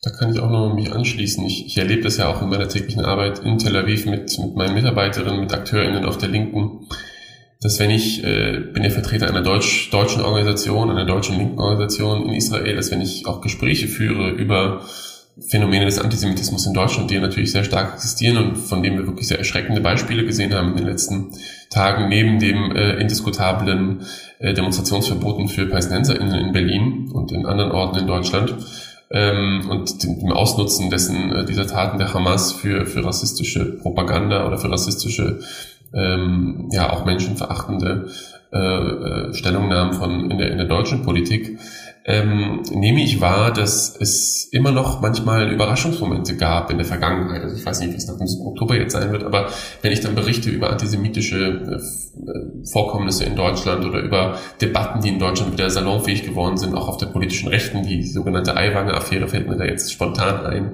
hm. dass es da immer ein Erstaunen gibt, dass das überhaupt noch stattfindet in Deutschland. Und ich glaube, dass, dass auch diese linke israelische Brille manchmal auch äh, ja, sich damit schwer getan hat, den Kontext in Deutschland anzuerkennen, der so die Sache nochmal verkompliziert aus der deutschen Perspektive und es sozusagen in, in der Solidarität mit der palästinensischen Sache auch es die Tendenz gibt, vielleicht ähm, über das eine oder andere hinwegzusehen, was auch gleichzeitig passiert, nicht stattdessen, aber gleichzeitig passiert. Diese Ambivalenz anzuerkennen, das ist natürlich aus einer politischen Haltung manchmal äh, vielleicht nicht ja sinnvoll, weil man ja. irgendwie, man muss sich ja positionieren zu etwas. Ich glaube, was wir jetzt sehen, und da kann ich mich vielleicht auch mit reinnehmen selber, ist eine große Verunsicherung über die Haltung und Stellung auch der, der linken jüdischen Israelis, äh, linke Juden in Deutschland, in der internationalen Linken, ähm, aufgrund eben dieser, dieser Zerbrechlichkeit, die nochmal ja, sehr schmerzhaft vor Augen geführt wurde seit dem 7. Oktober. Hm. Ja, lasst uns doch bitte mal auf die Debatte in Deutschland schauen, wo der Konflikt ja auch ausgetragen wird. Und wie du sagtest, Gil, wir erleben antisemitische Hassbotschaften. Wir haben erlebt, wie David-Sterne an Haustüren von Jüdinnen und Juden geschmiert wurden. Und es gab einen Brandanschlag auf eine Synagoge in Berlin und das 85 Jahre nach der Reichspogromnacht. Und das ist natürlich alles unerträglich und äh, Teile der palästinensischen Community und auch der antikolonialen Linken, die verharmlosen auch hier Hamas-Terror. Und da ist natürlich unsere Pflicht, ne, gegen diesen und auch andere Antisemitismen anzugehen. Ähm, das sollte selbstverständlich sein, was es leider nicht ist. Ähm, andererseits wird der Kampf gegen Antisemitismus auch zur rassistischen Mobilmachung genutzt, zum Beispiel gegen PalästinenserInnen oder die arabische Community. Ähm, Merz mit seinem Israel-Bekenntnis bei Einbürgerungen, das wäre da so ein Beispiel. Und ähm, wenn wir uns die Debatten mal allgemeiner anschauen, also die Debatten um Israel-Palästina, dann scheinen die doch sehr bestimmt von so einem Lagerdenken und wenig von differenzierten Stimmen aus den jeweiligen Communities.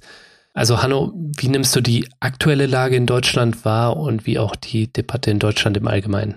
Ja, wie gesagt, ich war in New York in der ersten Woche, dann kam ich zu, da, da gab es wirklich diese sehr starke Diskussion innerhalb ähm, linker Bewegungen und, und Magazine zu sagen, ihr seht den Schmerz und, das, und die Trauer und den faktischen Antisemitismus nicht. Also ihr im Sinne von die mainstreamfähige Linke, die einfach sehr viel kritischer gegenüber israelischer Politik ist, in den USA sehr viel antizionistischer eingestellt ist perspektivisch als in Deutschland. Dann kam ich nach Deutschland und auch da hörte ich von israelischen Freundinnen und Freunden, auch von deutschen, jüdischen äh, Freundinnen und Freunden, dass es äh, wirklich ein Gefühl der Angst gibt, gerade auf der Straße Hebräisch zu sprechen, dass es einen Moment gibt, ich meine, es sind Molotow-Cocktails auf, auf jüdische Gemeindezentren ge geschmissen worden, das ist keine Situation, die irgendwo okay ist, aber gerade in Deutschland, glaube ich, ist verpflichtet, dass jede hier lebende Person, egal mit welchem Background, irgendwie hinzuhören und aufmerksam zu werden. Und ja, also ich glaube, es gibt diese Tendenz, dass, dass Jüdinnen und Juden kollektiv in Sippenhaft genommen werden für die Politik Israels. Und ich glaube, das ist grundfalsch. Mhm. Und gleichzeitig sah man eben in Deutschland oder sieht man in Deutschland, dass jede, so gut wie jede Form von Protest gegen äh, Israels Luftangriffe auf Gaza pauschal ähm, verboten werden und dass das, glaube ich, nicht dazu beiträgt, die, die Lage zu entschärfen. Also ich glaube, wenn man, äh, man weiß ja, dass eine Demonstration als quasi Akt psychologisch auch, also ich, ich selber wohne in der Köln, ich merke, dass die Leute dort aufgerieben sind und, und gestresst sind. Man, man hat wirklich, man merkt das wirklich in der, in der Straße. Ähm, also die, ich meine jetzt die palästinensische Community, die dort lebt, das, die ist ja in Neukölln sehr groß.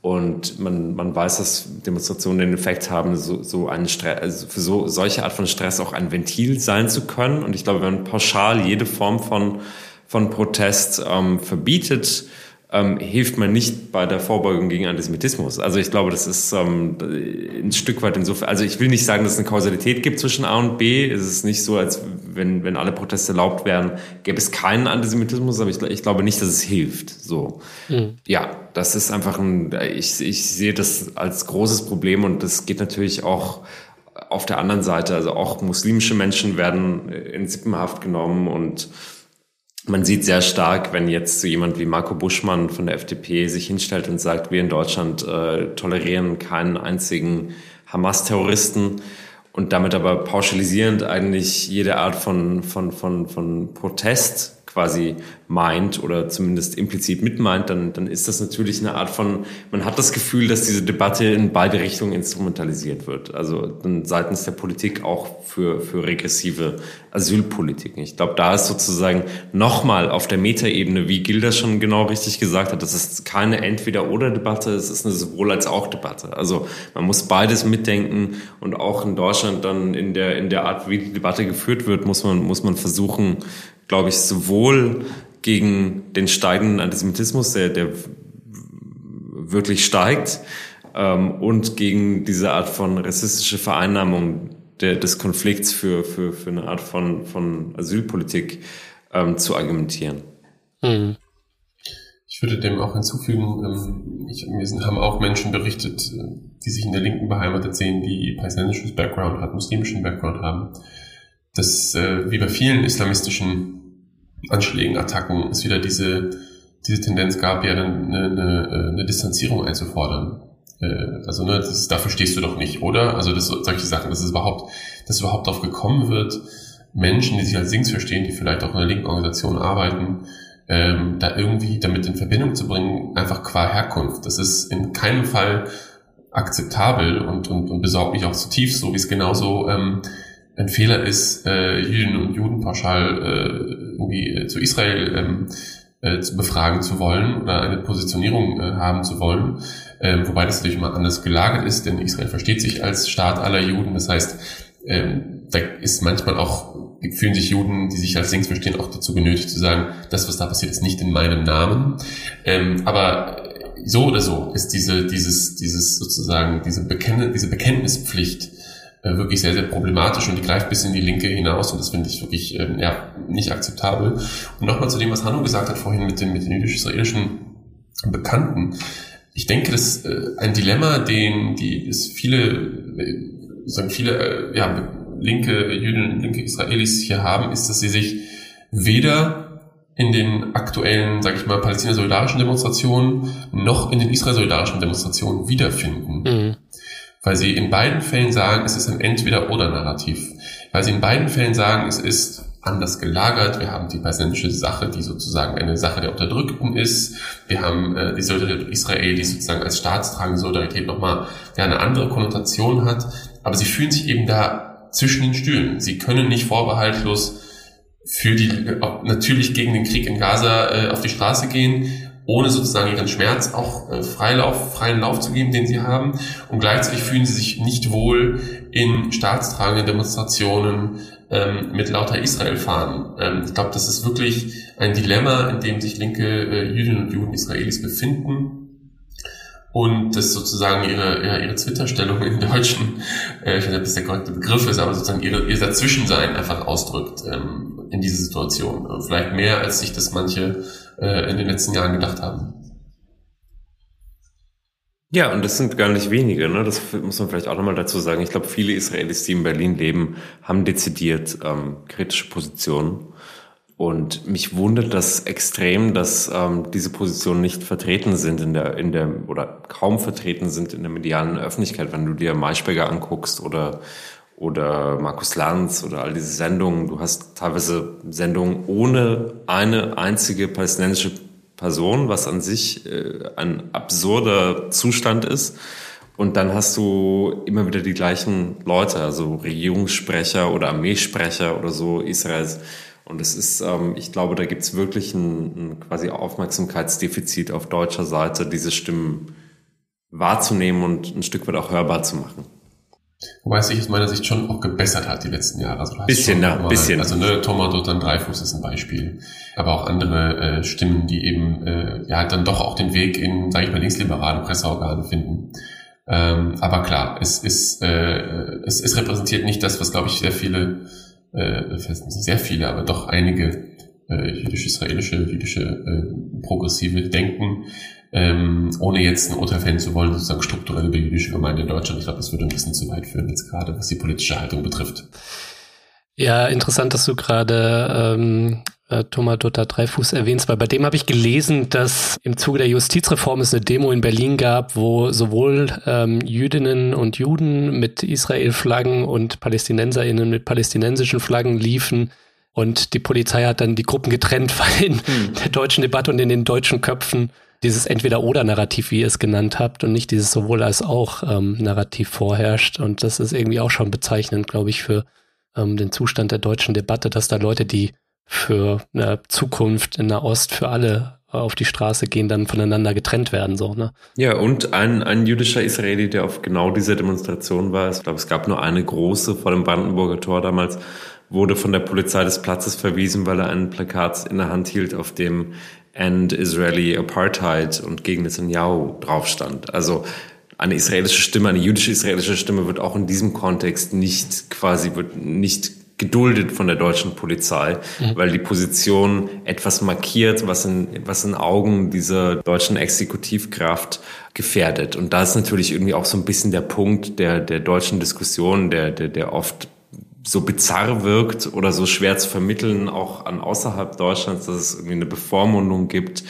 ähm, und, und eine Art von Silencing auch sowohl palästinensischer, aber auch israelischer Stimmen in diesem Land, die sich auf eine bestimmte Art und Weise äußern, die, die, die in, in Deutschland, wir haben das jetzt auf der Buchmesse gesehen mit der Daniel Schiebli, wir sehen das immer wieder in anderen Kontexten, also diese, von Menschen, die sich auf Art und Weise äußern, die hier als irgendwie gefährlich wahrgenommen wird oder als, als, als nicht tolerierbar. Und ähm, da gibt es, glaube ich, wirklich ein massives Missverständnis in der deutschen Diskussion. Bringt mich zu der Frage, wie lässt sich denn ein differenzierter Diskurs, ihr habt da vom sowohl als auch gesprochen, wie lässt sich das hierzulande in Zukunft stärken? Ich glaube, das wäre eine Aufgabe, die auch uns zukommt. Klar, gerade ist die Stimmung geladen und es gibt Spannungen zwischen den Communities und natürlich auch die Instrumentalisierung, über die wir schon gesprochen haben. Aber wir sollten dennoch darüber nachdenken, äh, wie sich Stimmen für die jüdisch-arabische oder israelisch-palästinensische Solidarität zukünftig stärken lassen können. Also wem sollten wir da mehr Gehör schenken, Gil? Vielleicht auch aus Israel. Ja, über, über Initiativen innerhalb Israels habe ich berichtet. Äh, da gibt es eben die Initiative Standing Together um die Biachad, die zum Beispiel sich als Grassroots-Organisation versteht, die jetzt vor allem in diesen Wochen wirklich eine für mich sehr, sehr relevante und wichtige und wertvolle Arbeit leisten. Und da bin ich auch sicher, ich kenne auch äh, sozusagen ähm, die, die sozusagen die ähm, Führungskräfte aus dieser Organisation, die berichten mir auch schon vor dem 7. Oktober darüber, wie schwierig es ist, die palästinensische und die jüdische Perspektive innerhalb Israels zusammenzubringen, eben wegen des, der Machtasymmetrie auch innerhalb Israels, in der israelischen Bevölkerung, dass es immer wieder Debatten geben muss und äh, gibt über die sozusagen die unterschiedlichen, mh, hm, sag ich mal, Stellungen der jeweiligen Mitglieder.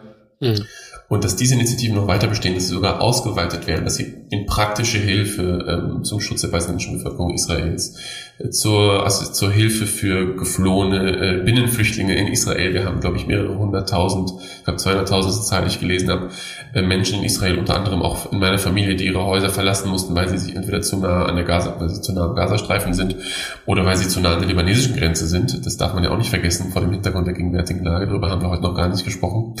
Ähm, wie die Lage in der Nordgrenze Israels ist zum Libanon, ähm, da Hilfsleistungen zu organisieren, aber immer zu sagen, es ist ein gemeinsamer Kampf oder eine gemeinsame Initiative für eine gemeinsame Zukunft.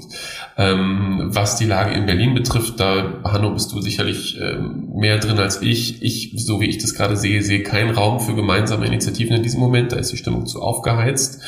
Ähm, ich wünschte mir, dass es, dass es den Raum gäbe, ähm, aber ich, ich kann ihn gerade nicht erkennen, aber vielleicht liegt es auch daran, dass ich äh, schon einige, so lange bin ich ja gar nicht, noch nicht, gar nicht in Tel Aviv sozusagen ähm, mehrheitlich, aber dass ich da auch ja gar nicht so drin bin, aber Hanno, da freue ich mich über deine Einschätzung.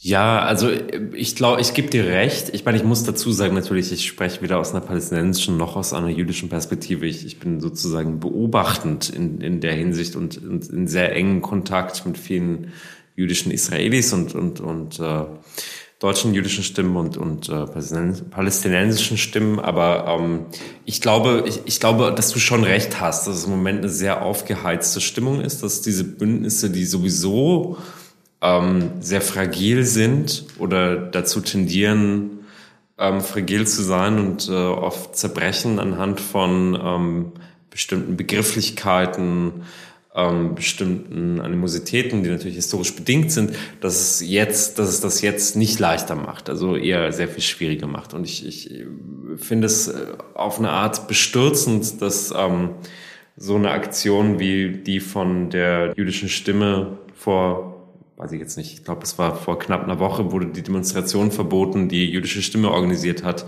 die natürlich auch äh, palästinensischen Menschen erlaubt hätte, in diesem Forum dann ähm, mitzudemonstrieren. Und dass dann solche, solche Aktionen verboten werden, finde ich ein wirklich äh, verheerendes Signal äh, Deutschlands an, an so eine Art von Inner Community Solidarität, die, glaube ich, extrem wichtig ist, mhm. an vielen Stellen jetzt vermutlich ähm, jetzt vermutlich zerbrochen ist und mühsam wieder aufgebaut werden muss, wenn, wenn es denn überhaupt wirklich eine, eine, Zukunft gibt für so eine Art von Dialog. Also ich, ich war jetzt am Wochenende, war ich auf der Ersatzlesung von Adania Schiblis Buch, eine Nebensache, ähm, und hatte dort das Gefühl, dass dort tatsächlich einige Aktivistinnen vor Ort waren, die sich vielleicht, ähm, wenn man jetzt ihre Aussagen auf Social Media nur darauf beschränkt, hätten sie sich vielleicht nicht so sehr gerne in die Augen geguckt, aber da vor Ort war es dann doch irgendwie so, ein, so eine Art von Zusammensein, also sowohl jüdische Israelis als auch, als auch, äh, weiß nicht, Experts und Deutsche und Palästinenserinnen. Und ähm, ja, also ich glaube schon, dass es möglich ist, aber es ist sicherlich die, dieses Massaker und dieser Gegenschlag auf Gaza, also das Massaker der Hamas und das, der, der Gegenschlag auf Gaza, das, also diese, diese, dieser Mass, diese massive Katastrophe und Social Zäsur und dieses ganze Leiden und die vielen Toten, das macht es sicherlich nicht leichter will noch hinzufügen, Hanno, du warst ja auch letzte Woche auf der Veranstaltung, die wir bei der Rosa-Luxemburg-Stiftung veröffentlicht ja. haben. noch ein gutes Beispiel. Genau, da hatten, äh, hatte ich mit meiner Kollegin aus dem äh, Ramallah-Büro, mit Karin Gerster, die das Büro dort leitet, ähm, die Möglichkeit, eben auf einem Podium zu diskutieren über die aktuelle Lage. Ähm, wir hatten alle ähm, ja, sehr große Bedenken, wie die Veranstaltung sich auch vor allem mit den ZuschauerInnen entwickeln würde. Es waren, glaube ich, 80 Leute da, es war sehr voll, verhältnismäßig. Ähm, Menschen, wie du schon sagtest, Hanno, aus, aus in Anführungsstrichen beiden Seiten, ähm, die aber ein genuines Interesse hatten an einem empathischen Raum, in dem auch die Perspektiven zu Wort kommen können, ohne sich sofort zu unterbrechen, in dem ähm, ja die, die, die unterschiedlichen Sichtweisen auch mal dargelegt werden aus der jeweiligen israelischen und der palästinensischen Perspektive, die wir quasi überbracht haben als Büroleitungen dort vor Ort, ähm, die ins Gespräch miteinander zu bringen. Es war nicht einfach. Ähm, aber ähm, Hanno, du kannst es ja als Außenstehender vielleicht nochmal anders beurteilen. Es gab auch kritische Nachfragen, völlig zu Recht. Ähm, gleichzeitig war es eine empathische Atmosphäre und hat, war aus meiner Sicht ein gelungenes Beispiel dafür, wie es gelingen kann in dieser Zeit der Sprachlosigkeit, des Schmerzes auch ähm, ja, ein, ein, ein, Sprechmodus zu finden, der auch möglichst nicht die andere Seite verletzt. Mhm. Ich glaube tatsächlich, um das jetzt, jetzt, während wir so sprechen, merke ich, vielleicht kann man noch mal so einen ganz kleinen Zoom-out machen. Ich glaube, ich persönlich würde, würde die Einschätzung wagen, ja, es gibt diese Spannung und sie sind quasi unübersehbar zwischen den Communities, aber ich glaube, die größere Spannung und die politisch auch verheerendere momentan ist wirklich die zwischen ähm, der politischen Vereinnahmung der Situation in Nahost für isolationistische Migrationspolitik und Asylpolitik. Also ich glaube, es ist kein Zufall, dass ähm, Olaf Scholz sagt, wir müssen jetzt im großen Stil abschieben, das Spiegelcover von, von, von ein paar Tagen, mhm. ähm, dass das gerade jetzt passiert. Ich glaube, dass wir die, diese Sonnenallee-Debatten, diese Böller-Debatten, diese Freibad-Debatten, diese ganzen Debatten, die wir hatten in Deutschland über, die letzte, über das, den Lauf der letzten Monate, ähm, spielen sich nicht ohne Zufall immer wieder in Bereichen der Köln ab und haben zum Thema arabische Jugendliche, oft palästinensische Jugendliche. Ich glaube, dass es dann eine direkte Verbindung gibt. Ähm, und ich glaube, dass wir einen Fehler machen, wenn ich jetzt mal so als quasi Repräsentant der deutschen Gesellschaft sprechen kann, wenn wir sozusagen eine gewisse Ignoranz, die wir in Deutschland haben gegenüber dem Thema ähm, Nahost und ein gewisses Unwissen, auch eine gewisse Uninformiertheit, auch ein, ein Mangel an Empathie mit den zwei verschiedenen Communities, wenn wir das zum Maßstab machen ähm, von pluraler Gesellschaft oder wie wir eine plurale Gesellschaft ähm, gestalten. Das ist, glaube ich, ähm, der große Fehler, der sich gerade abzeichnet in dieser Debatte. Und unabhängig davon, dass, glaube ich, Deutschland keine Waffen liefern sollte und äh, den, den quasi, wie es gestern passiert ist im EU-Parlament, ähm, den humanitären Stopp der, der Bombardierung Gazas, den Guterres äh, gefordert hatte, äh, wenn, wir, wenn wir das ähm, verneinen, also das ist ja auch in sich ein Skandal. Das ist die eine Seite, aber ich glaube, die andere Seite ist wirklich die der, der Frage, wie wir diesen Konflikt benutzen, wie wir darüber sprechen. Und ich glaube, es ist kein Zufall, dass jemand wie Merz jetzt schon davon spricht, dass wir keine Flüchtlinge aus Gaza aufnehmen. All das, das ähm, zeichnet sich immer deutlicher ab. Ja, ihr Lieben, ich möchte euch ganz herzlich danken. Vielleicht leistet auch dieser kleine Podcast hier seinen bescheidenen Beitrag dazu, innerhalb der Dissens-Community ähm, für ein anderes Sprechen zu sorgen und Perspektiven für den Frieden zu stärken. Ich möchte euch beiden noch kurz Gelegenheit geben, auszudrücken, was euch vielleicht auch Hoffnung macht, ne? weil die Lage ist natürlich katastrophal und der Hamas-Terror und der Krieg in Gaza, das alles wird tiefe Spuren hinterlassen, müssen wir uns keine Illusionen machen. Und äh, ich glaube, viele teilen das Gefühl, dass ein Frieden damit in noch weitere Fern rückt. Aber wo seht ihr beiden vielleicht Strohhelme der Hoffnung, nach denen sich greifen lässt? Und was wünscht ihr euch auch für die innerlinke Debatte? Gil. Ich muss sagen, ähm, das Grundgefühl morgens und abends, äh, wenn ich aufstehe, wenn ich ins Bett gehe, ist ein Gefühl der Hoffnungslosigkeit. Da gibt es, glaube ich, wenig drum herum zu reden. Die Situation war noch nie so eskalativ, wie sie jetzt ist und vor allem die Ungewissheit, wohin es geht, ist das, was mich persönlich, aber auch diejenigen, mit denen ich in Israel in Kontakt bin und auch meine Kolleginnen bei der Stiftung, die in Palästina tätig sind, was uns wahnsinnig große Sorgen macht und was uns einfach ähm, ja, sehr, sehr bedrückt offensichtlich. Gleichzeitig, und da wiederhole ich mich vielleicht, ähm, sind eben diejenigen jüdischen und palästinensischen Aktivisten innerhalb Israels und für die spreche ich, denn ich bin als Leiter der Stiftung Israel wirklich nur da auch kundig. Spreche für die palästinensische Seite nicht. Ähm, sind das die Initiativen, die mir Hoffnung machen, denn das sind Menschen, die wissen, dass es, und die kennen das Zusammenleben. Die wissen, dass es nur mit Zusammenleben funktioniert. Auch im ganz Kleinen, wenn es bei Arztbesuchen ist, wenn es in alltäglichen Begegnungen ist. Da ist bei vielen, die noch ein Fünkchen universelle Menschenwürde und Humanismus mit sich tragen, die Erkenntnis, dass es nur gemeinsam geht und dass äh, nur gemeinsam jüdisch-palästinensische Initiativen äh, innerhalb Israels das, das irgendwie retten können. Und auf diese Initiativen lasst meine Hoffnung, denn das sind Menschen, die kennen das Zusammenleben, die wissen, dass es nicht im Isolationismus funktioniert. Und sie haben gleichzeitig die Fähigkeit, den Schmerz auf allen Seiten anzuerkennen, mitzufühlen und daraus Energie zu schöpfen. Und das beobachte ich weiter eng. Und das ist auch das, woran es mir liegt, woran mir liegt, in die deutsche linke Debatte hineinzuwirken, sei es ähm, in parteipolitische Debatten, aber auch in die gesellschaftliche Linke, auf diese Stimmen zu hören, sich mit diesen Stimmen zusammenzutun und äh, zu überlegen, wenn sozusagen bei all den Stellungnahmen, bei all den Statements, bei all den klaren Positionierungen, ist es auch in Ordnung, Ambivalenzen zuzulassen, den Schmerz zuzulassen und auch den Schmerz dieser, dieser AkteurInnen mit einzubeziehen. Denn das sind die AkteurInnen, die vor Ort betroffen sind innerhalb Israels, für die ich äh, sozusagen, bei denen ich, äh, wo ich da den Kontakt habe. Und das sind äh, Stimmen, bei denen mir wichtig wäre, dass die weiter Gehör finden. Denn das sind die einzigen, die mir momentan die Hoffnung geben, das muss ich ganz ehrlich sagen. Okay. Mir geht es sehr ähnlich. Also ich habe die letzten zwei Wochen einfach mich in Arbeit gestürzt, um mich abzulenken. Ich bin sicherlich nicht das Opfer dieser Situation, aber ich glaube, es ist für viele Menschen um, in meinem Umfeld eine extrem belastende, extrem emotionale Zeit. Ich habe oft irgendwie einfach geweint, ne, aus so einem Moment heraus, wo, wo man überhaupt, also wo einen dann auf einmal so eine Realität überkommt, wenn man in Kontakt ist mit Menschen vor Ort. Ich glaube, das kann man teilweise gar nicht vermitteln, wie, wie existenziell das ist.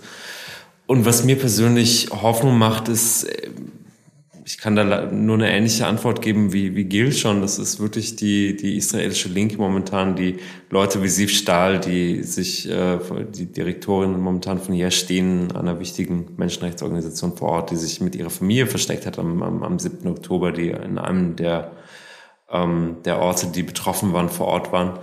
Und äh, jetzt gestern ein Statement veröffentlicht hat über die, über die Vorfälle in, in der Westbank, die ja momentan ein Stück weit unter dem Radar laufen der Medienöffentlichkeit, weil alle Augen mhm. auf Gaza sind. Es sind, sind, gab zahlreiche Vorfälle in der Westbank von Siedlerinnen die, und Siedlern, die ähm, gewalttätig gegen Palästinenser vorgehen.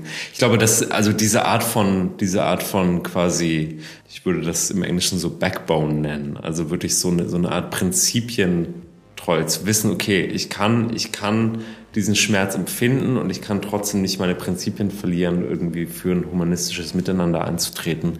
Das merkt man von ganz vielen Seiten in der israelischen Linken gerade und daraus ziehe ich äh, sehr viel Energie, muss ich sagen. Also diese, ich weiß nicht, ob ich es Hoffnung nennen würde, weil es wirkt tatsächlich wie ein, wie ein sehr aussichtsloser Moment gerade. Man weiß nicht, ob jetzt Iran einsteigt, inwieweit Hezbollah einsteigt. Es ist wirklich, es ist eine tektonische Verschiebung. Aber ähm, ich glaube, man muss sich irgendwie so Inspirationsquellen schaffen und für mich ist das die. Anno und Gil, ich möchte euch vielmals danken, dass ihr mich hier im Podcast besucht habt. Danke für eure Einschätzung. Danke für die Einschätzung. Danke dir, Lukas.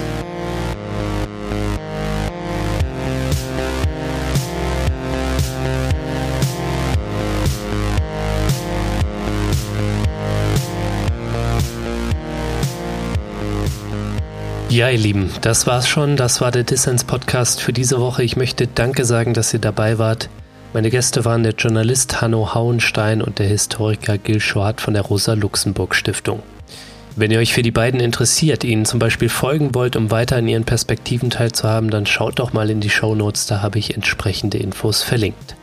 Und was ihr dort natürlich auch findet, sind Infos dazu, wie ihr mitmachen könnt beim Dissens Podcast, wie ihr Fördermitglied werden könnt – denn damit ich Dissens weiterhin für alle da draußen kostenlos machen kann, bin ich auf euren Support angewiesen.